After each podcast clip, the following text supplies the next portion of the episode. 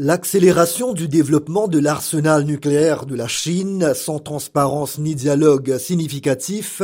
est préoccupante pour la stabilité mondiale et régionale, déclarent dans un communiqué publié aujourd'hui les chefs d'État et de gouvernement des sept plus grandes démocraties industrialisées, dont des puissances nucléaires. Les dirigeants du G7 condamnent également ce qu'ils appellent la rhétorique nucléaire irresponsable de la Russie. Dans une autre déclaration commune, les États-Unis, le Japon, l'Allemagne, la France, le Royaume-Uni, l'Italie et le Canada ont fait part de mesures pour priver la Russie des technologies, des équipements industriels et des services du G7 qui, selon eux, soutiennent l'entreprise guerrière de Moscou.